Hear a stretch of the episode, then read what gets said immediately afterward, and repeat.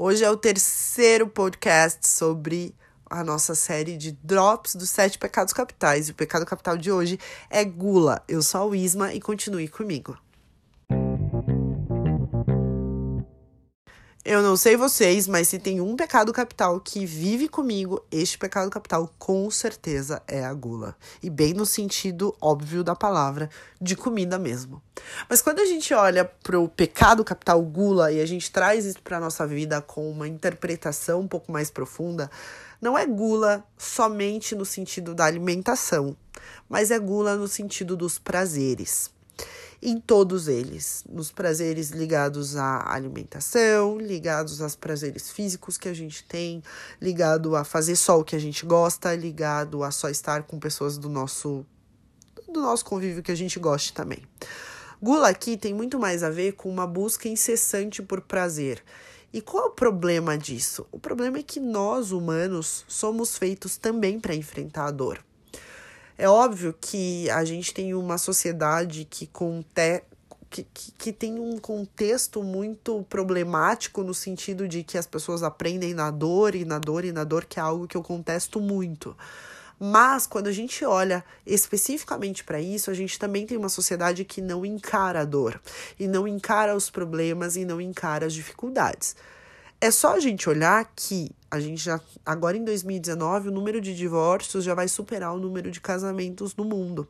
Eu não vou entrar aqui em critérios históricos e antropológicos de casamento, da instituição casamento, etc. Mas a gente vem numa onda crescente de pessoas e comportamentos sociais de não olhar para as dores e não enfrentar problemas com uma busca e uma gula incessante pelo prazer. Isso pode ser ótimo, afinal de contas, quem não gosta de viver no prazer, mas é um problema quando a gente olha a evolução, quando a gente olha a nossa evolução como seres humanos.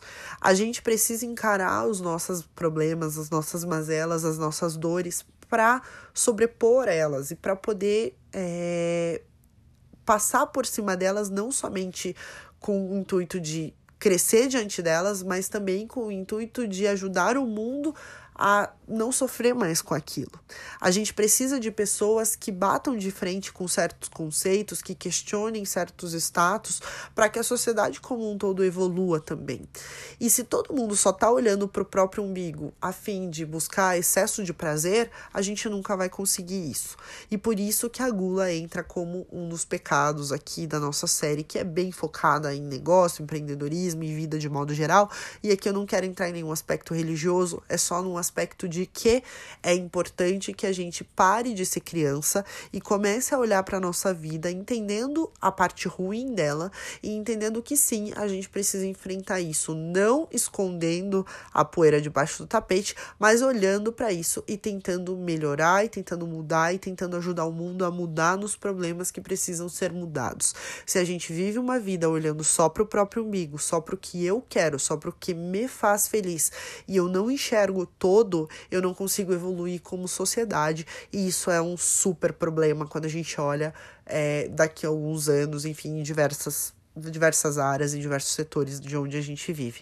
Então a gula entra aqui muito mais como não olhar só para o meu próprio umbigo, mas começar a enxergar como um todo e entender que faz parte da minha existência e faz parte do meu processo existencial nessa vida também passar por cima dos meus prazeres a fim de enxergar os meus problemas, enxergar as minhas dores e, como diz no inglês, overcome, mas superá-los, transponer isso e trazer aí para minha vida uma vida com muito mais significado, com muito mais sentido e, obviamente, com coisas muito mais profundas e não só prazeres que são muitas vezes muito superficiais.